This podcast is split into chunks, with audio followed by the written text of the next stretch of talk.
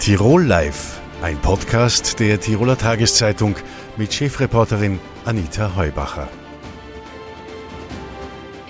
Herzlich willkommen bei Tirol Live, dem Fernsehformat der Tiroler Tageszeitung. Jetzt ist es also fix, die umstrittene Impfpflicht kommt und zwar mit 1. Februar. Was das rechtlich bedeutet, das möchte ich jetzt mit Verfassung- und Verwaltungsjurist Peter Bußjäger von der Universität Innsbruck besprechen. Er ist uns via Zoom zugeschaltet. Herzlich willkommen, Herr Professor. Guten Tag. Herr Professor Bussiger, ähm, es war ja im Vorfeld das äh, Gesetz sehr, sehr umstritten. Es hat mehr als 100.000 Stellungnahmen äh, gegeben. Wie lange wird denn das äh, Gesetz, so es denn überhaupt im Nationalrat abgesegnet wird, und so sieht es ja aus, wie lange wird, wird es denn halten? Was meinen denn Sie? Nun ja, also es ist ja von vornherein zeitlich befristet auf einen bestimmten Zeitraum. Äh, die Frage ist äh, letztlich aber, äh, hält das Gesetz auch vor dem Verfassungsgerichtshof? Und hier ist natürlich eine Prognose schwierig. Und man muss auch vor allem unterscheiden, äh, selbst wenn der Verfassungsgerichtshof einzelne Bestimmungen als verfassungswidrig aufgreifen würde und aufheben würde, würde das nicht bedeuten, dass die Impfpflicht als solches, also dass das Gesetz als solches äh, vollständig außer Kraft treten würde. Das ist äh, nicht zwingend gesagt. Es kann unter bestimmten Voraussetzungen eintreten, muss aber nicht. Also das ist äh, ein Unsicherheitsfaktor, der sich jetzt noch nicht äh, so gut abschätzen lässt, inwieweit das Gesetz vor dem obersten Gericht sozusagen hält. Auf der anderen Seite, es ist ja jetzt im Entwurf von ÖVP und Grünen vorgesehen, eine Drei-Phasen-Lösung äh, sozusagen, dass es erst im April richtig ernst wird sozusagen mit den Kontrollen. Ist das äh, Gesetz, der vorliegende Entwurf aus Ihrer Sicht etwas zahnlos? Das äh, würde ich äh, nicht sagen. Natürlich ähm, kann man sagen, äh, dadurch, dass äh, unter Anführungszeichen lediglich die Polizei äh, kontrolliert, besteht eine geringere Gefahr, dass eine Person, die nicht geimpft ist, äh, auf der Stelle sozusagen bestraft wird. Ähm, denn erfahrungsgemäß äh, dauert es eine Weile, bis man irgendwo in eine Kontrolle durch die Exekutive äh, gerät. Allerdings, ja, äh, diejenigen, die kontrolliert werden, und ich gehe davon aus, es wird auch relativ intensiv äh, kontrolliert, die müssen, in, wenn sie nicht geimpft sind, dann mit empfindlichen Strafen rechnen. Insoweit äh, kann man auch äh, schon äh, von einer gewissen abschreckenden Wirkung ausgehen. Also als zahnlos würde ich das Gesetz so nicht bezeichnen. Wenn es also tatsächlich so weit kommt, dass im April äh, das Impfregister abgeglichen wird, dann äh, wird es ja mit einer Flut an, an äh, Strafen sozusagen zu rechnen sein. Das sagen zumindest Experten. Es hat die Richterpräsidentin bereits äh, darauf hingewiesen, dass es mehr Personal brauchen wird und auch äh, Verfassungsgerichtshof und Verwaltungsgerichtshof haben bereits gesagt, es braucht mehr Personal, sonst wird das System System lahmgelegt. Äh, fürchten Sie das auch, dass das System lahmgelegt werden könnte? Nun, in der Ursprungsfassung äh, musste man tatsächlich befürchten, dass das System äh, lahmgelegt würde. Mit den äh, Hunderttausenden automatisierten äh, Strafverfügungen, die dann äh, eine möglicherweise nahezu ebenso große Zahl an Einsprüchen äh, provozieren würden, mit denen sich die Behörden auseinandersetzen würden, dann Zehntausende Beschwerden vor den Landesverwaltungsgerichten. Das alles äh, drohte schon, äh, das System lahmzulegen. Jetzt mit der jetzt gefundenen Lösung, dass, wie gesagt, die Polizei kontrolliert und dann entsprechende Verstöße zur Anzeige bringt, äh, glaube ich, äh, dass natürlich ein Mehraufwand eintreten wird. Der ist aber vorläufig äh, sicherlich bewältigbar. Was im Vorfeld ja immer wieder diskutiert worden ist, ist die Verhältnismäßigkeit. Da muss man sagen, wenn das äh, Gesetz erst richtig durchschlägt im April, kann man vermutlich davon ausgehen, dass sozusagen die Viruslast wieder weniger wird. Die Virussaison wird dann vorbei sein. Äh, Sie haben einmal in einem Interview gemeint, äh, Omikron wird ja aufgrund dessen, dass man eben so viele Infizierte hat, die Impfpflicht sozusagen ähm, overrulen. Ist das noch Ihre Meinung? Nun, äh, Omikron hat jedenfalls dazu geführt, dass man sich die Frage stellen musste, welchen Sinn hat die Impfpflicht nach Omikron, weil für Omikron kommt die Impfpflicht zu spät. Allerdings, das äh, führen auch die Erläuterungen aus, äh, das äh, führen auch zahlreiche medizinische Expertinnen und Experten aus.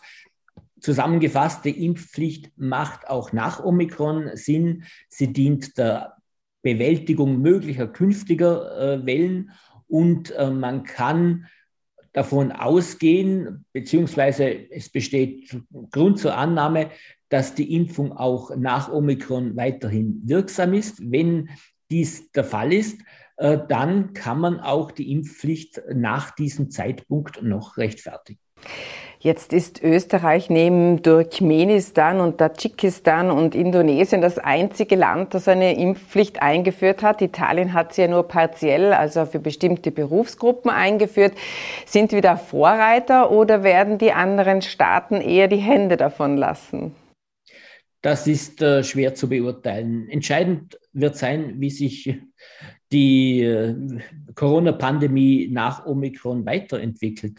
Wenn sie äh, sich dadurch äh, entwickelt, dass äh, die Krankheit als solche ähm, nicht mehr allzu schwerwiegende Folgen haben wird, auch vor allem nicht mehr geeignet ist, die Gesundheitsversorgung schwerwiegend zu beeinträchtigen, äh, dann äh, werden vermutlich äh, die anderen Länder dem österreichischen Beispiel nicht folgen und dann wird das auch äh, möglicherweise zu einer Revidierung der Impfpflicht in Österreich selbst führen.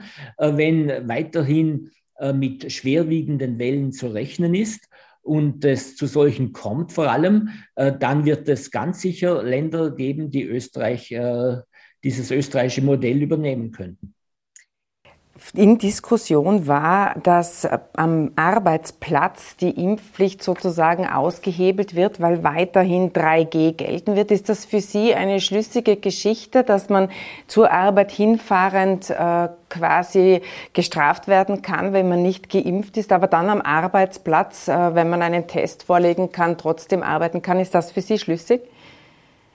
Nun, da, das kann man natürlich hinterfragen. Äh, die rechtspolitische Entscheidung ist eben die, dass man äh, ungeimpften Menschen weiterhin die Möglichkeit geben soll, äh, geben will, am Arbeitsprozess teilzunehmen und andererseits auch die Wirtschaft, der Wirtschaft es ermöglichen will, weiterhin auf die Arbeitskraft auch ungeimpfter Menschen zurückgreifen zu können.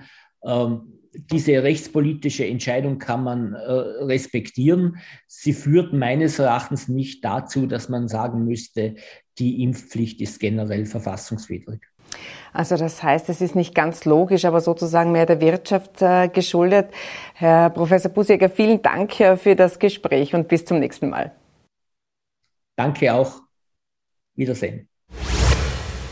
Nicht nur rechtlich, sondern auch medizinisch ist die Impfpflicht umstritten. Was der Tiroler Ärztekammerpräsident dazu sagt, Arthur Wechselberger, herzlich willkommen im Studio, das hören wir gleich. Herr Dr. Wechselberger, Sie sind Allgemeinmediziner und äh, jetzt kommt die Impfpflicht. Da stellt sich die Frage, wenn Omikron so viele Menschen infizieren wird äh, und die Immunisierung auch dank der fortschreitenden Impfrate steigt, braucht es dann überhaupt noch eine Impfpflicht aus Ihrer Sicht? Ich glaube, hundertprozentig wird diese Frage wohl niemand beantworten können. Äh, es gibt die verschiedensten Theorien, über den zukünftigen Verlauf dieser Pandemie und wie es halt mit der Zukunft so ist, genaues weiß niemand. Die Bundesregierung hat sich entschieden, äh, den Weg der Impfpflicht einzuschlagen.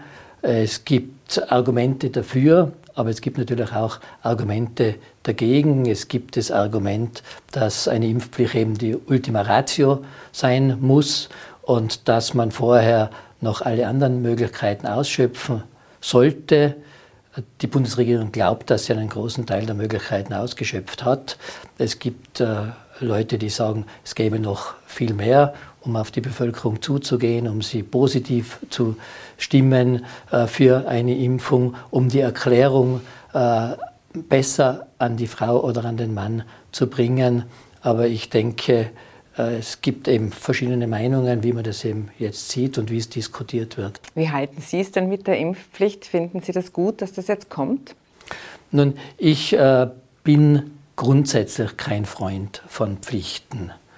Und äh, ich äh, schaue mir die Argumente natürlich genau an und denke auch, vielleicht hat man das eine oder andere Potenzial in der Bewerbung der Impfung, in der positiven Darstellung der Impfung, aber auch äh, in der Darstellung äh, der Fälle, wo die Impfung Schweres verhindert hat. Vielleicht hat man das noch ein bisschen zu wenig äh, gemacht, aber das ist mein persönlicher Eindruck. Es hat natürlich auch die Impfpflicht einiges für sich. Es sollte dazu führen, dass ein Teil zumindest derer, die bisher noch nicht geimpft wurden, dann die Möglichkeiten des Impfens in Anspruch nehmen. Dass es alle tun, das ist nicht zu erwarten und ich glaube, es wird einen äh, Teil derer, die bisher noch nicht geimpft wurden, geben, die sagen, ich lasse mich einfach nicht impfen.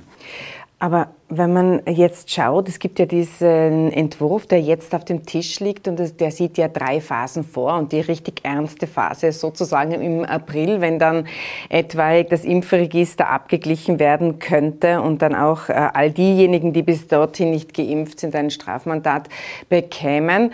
Äh, jetzt ist es aber so, dass es im April ja höchstwahrscheinlich so sein wird, dass die Zahlen zurückgehen werden. Also manche Mediziner meinen auch, die Impfpflicht käme ohnehin zu spät. Ist das auch Ihre Meinung? Na, sie ist sicherlich spät, wenn man die Omikronwelle betrachtet. Äh, sie ist nicht zu spät, wenn man davon ausgeht, dass es ja weitere mutierte Viren geben wird, die wieder auf die Bevölkerung hereinprasseln werden. Und äh, das weiß man allerdings nicht.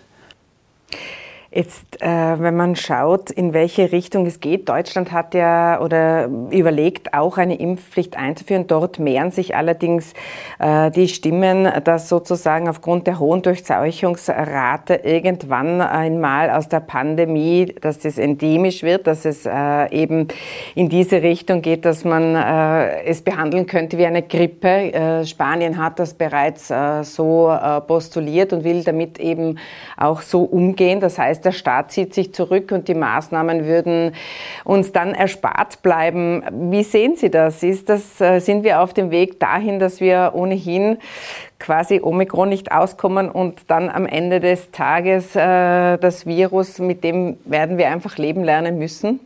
Nun, ich glaube, der grundsätzliche Ansatz, der stimmt. So wird sich es wohl entwickeln. Äh, der Ansatz, den Österreich genommen hat, ist, dass äh, die Impfpflicht und eine weitere Erhöhung der Durchimpfrate diesen Prozess unterstützen sollte. Das ist ja der Grundgedanke, der dahinter steckt. Das ist der Gedanke, der einerseits, wenn ich einen hohen Grad an geimpften Personen habe, dann wird jede andere Welle, die auf sie zukommt, geringere Schäden anrichten.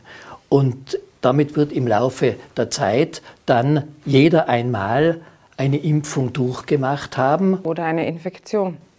Oder eine Infektion, die jedenfalls dann, so steht zu erwarten, nicht so stark in ihren Auswirkungen ist, als es für ungeimpfte ist. Und das wäre ja die Chance. Dann kann man annehmen, wenn diese beiden Dinge ineinander gehen und zusammenspielen, dann habe ich einen hohen Durchimpfungsgrad und auf der anderen Seite aber auch einen hohen Infektionsgrad, äh, den die Bevölkerung durchgemacht hat. Also wenn ich Sie da richtig interpretiere, Sie glauben, irgendwann werden die Spanier Recht bekommen oder wird sich so zeigen, dass die Staaten sagen, okay, jetzt ist es nicht mehr aufzuhalten und äh, ja, wir lassen es gut sein mit den, mit den Maßnahmen, zumindest mit, nicht mit allen, aber mit einem Gros der Verordnungen. Ich glaube, so hat jede Epidemie einmal geendet. Und so wird es wohl hier auch sein. Wann wird denn das ungefähr so weit sein? Ich weiß ja, Sie wollen nicht gerne in die Zukunft schauen oder Sie sagen immer, es ist sehr schwierig, aber, aber gibt es einen Hoffnungsschimmer, dass das tatsächlich irgendwann so, so weit sein wird, heuer noch? Na, ich glaube, es gibt schon einen Hoffnungsschimmer. Also ich denke, gerade die Omikron-Welle, die zeigt, dass wir ein hochinfektiöses Virus haben, äh, das sehr viele in der Bevölkerung treffen wird und auf der anderen Seite wir jetzt schon einen sehr guten Durchimpfungsgrad haben, der ja durch diese Maßnahmen sicherlich noch gesteigert wird. Und ich denke, diese Kombination ist einmal eine gute Prämisse um aus, der, aus, dem herauszukommen. Ob die Ziellinie 2022 äh, sein wird, das wird wohl erst der Herbst zeigen. Ich denke, man darf nicht wieder den Fehler wie der letzten zwei Jahre, muss man jetzt schon sagen, mhm. machen, dass man sich im Sommer zu sehr in Sicherheit wiegt. Also ich glaube, äh, alle die, die jetzt schon vorausplanen und vorausschauen für den Herbst und das, was dort kommen wird, die denken richtig und das ist auch die richtige Strategie, um äh, möglichst nicht wieder so große Wellen mit den großen Konsequenzen für die ganze Bevölkerung herbeizuführen. Letzte Woche hat die Europäische Arzneimittelbehörde, die EMA, davor gewarnt, dass dieses Boostern nicht unendlich fortgesetzt werden kann. Da war so der Tenor, naja, okay, die, der, dritte, der dritte Stich ist sozusagen äh, passt, der vierte ist schon etwas bedenklicher. Israel macht es jetzt mit den äh, vulnerablen äh, Gruppen. Ähm, wie sehen Sie das? Die Begründung der EMA ist, dass die Immunantwort äh, nicht mehr so ausfallen könnte, wie man das sich erwartet. Was heißt das? Naja, ich glaube, äh, man braucht sich ja nur an den anderen Impfstoffen, die wir haben, für andere Infektionskrankheiten orientieren. Und im Regelfall äh, setzt sich eine Grundimmunisierung immer aus drei Impfungen zusammen die ersten zwei in einem kürzeren Abstand und dann eine dritte äh, sechs bis zwölf Monate äh, danach. Das ist so ein gängiges Schema auch bei anderen Impfungen und ich glaube, das hat sich bewährt. Und äh, wenn man auch nicht weiß, ob bei äh, den Coronaviren das alles genau gleich ablaufen wird, aber es äh, gibt schon eine gewisse Logik dahinter. Also dreimal, drei Stiche sozusagen und dann in einem Einjahresintervall oder ist mit drei Stichen dann überhaupt gut? Das glaube ich nicht. Also gewisse Intervallimpfungen wird es wohl geben, nachdem ja äh, dieses äh, Coronavirus ja nicht aus der Welt verschwinden wird. Wir müssen, glaube ich, ähnlich wie es äh, bei den Grippeviren ist oder Influenzaviren korrekt ausgedrückt, äh, damit rechnen, dass es immer wieder Wellen geben wird, gegen die allerdings der größte Teil der Bevölkerung dann schon einen Schutz besitzt. Mhm. Und diese neuen Wellen, so steht doch zu erwarten, werden nicht diesen Schaden anrichten an der Gesundheit der Bevölkerung, wie es die bisherige äh, Corona-Welle ausgelöst hat. Ich möchte noch ganz gern eingehen auf die Rolle der Ärztekammer. Da ist man äh, sehr, sehr rigoros vorgegangen. Es hat mehrere Ärzte gegeben, die beispielsweise einen offenen Brief verfasst haben, die sich impfkritisch geäußert haben. Und äh, da fährt die Ärztekammer ziemlich drüber. Warum? Das weiß ich nicht. Wir fahren als Tiroler Ärztekammer nirgendwo drüber. Äh, uns ist die Fachmeinung der Kolleginnen und Kollegen sehr wichtig. Äh, der Arztberuf ist ein freier Beruf. Und es obliegt dem Arzt aus seiner Verantwortung heraus, äh, Situationen einzuschätzen. Allerdings, und das erwarten wir schon, sollte es einen äh, deutlichen fachlichen Hintergrund gegen diesen äh, Gegenbewegungen geben. Ich glaube, die Medizin lebt davon, dass es unterschiedliche Meinungen gibt, dass man aber diese unterschiedlichen Meinungen auch wissenschaftlich belegt, dass man einen wissenschaftlichen Diskurs führt, diesen Diskurs dort führt, wo Wissenschaft geschieht, am akademischen Boden, im universitären Boden, in wissenschaftlichen Publikationen. Und wenn das so gemacht wird, dann glaube ich, steht es jedem der wissenschaftlich gebildet ist und entsprechende Kenntnisse hat, zu, auch an diesem Denkprozess teilzunehmen. Davon lebt ja schlussendlich auch der Fortschritt der Medizin. Sehr viel Aufsehen hat äh, gesorgt, äh, dass der Leiter, ein Allgemeinmediziner an der Universität Wien, Andreas Sönnigsen, der ist äh, gekündigt worden, nachdem es einen Disput eben mit der Ärztekammer, mit Ärztekammerpräsident äh, Thomas Sekaresch gegeben hat und äh, auch eine Schulärztin, die sich sozusagen an dieser Protestnote beteiligt hat, hat ihren Job verloren. Das macht dann ähm, schon den Eindruck, dass die Ärztekammer da den Ärzten droht und und ähm, ihnen auch in Aussicht stellt, dass man den Job verlieren kann oder auch die Zulassung. Also ich kann jetzt nicht auf den Einzelfall eingehen, aber grundsätzlich darf es keine Denkverbote geben und darf es auch kein Verbot geben, seine Meinung zu äußern. Und zwar in beider Hinsicht. Seine Meinung als Bürgerin oder Bürger und seine Meinung als äh, wissenschaftlich gebildete Ärztin oder wissenschaftlich gebildeter Arzt. Ich glaube, diese beiden Dinge äh, gehören in eine liberale Gesellschaft, dass man sich dazu auch äußern kann. Hat dann die österreichische Ärztekammer zu überzogen aus Ihrer Sicht reagiert? Ich kann jetzt den Einzelfall nicht beurteilen, ich weiß es auch nicht, ich weiß auch nicht, was letztlich dann herausgekommen ist. Es ist ja ein großer Unterschied äh, dazwischen, wenn man sich gegen eine Meinung wendet als Institution äh, oder gegen die Darstellung dieser Meinung oder was immer dahinter gesteckt ist und dann aber, was letztendlich aus dem gesamten Prozess herauskommt, das weiß ich nicht. Sie waren selbst der Präsident der österreichischen Ärztekammer und sind schon sehr lange Präsident der Tiroler Ärztekammer. Heuer wird wieder gewählt werden. Werden Sie noch mal antreten? Nein, ich werde in diesem Jahr 70 Jahre alt und ich denke, es ist höchst an der Zeit, junge Kolleginnen und Kollegen dranlassen, äh, damit sie ihr berufliches Umfeld der Zukunft gestalten, denn es ist ihre berufliche Zukunft. Meine ist vorbei. Herr Dr. Wechselberger, vielen Dank für das Gespräch und für den Besuch im Studio. Herzlichen Dank. Und Ihnen herzlichen Dank für die Aufmerksamkeit. Tirol Live können Sie wie immer via Podcast nachhören und auf tt.com nachsehen. Bis zum nächsten Mal. Tirol Live, ein Podcast der Tiroler Tageszeitung. Das Video dazu sehen Sie auf tt.com.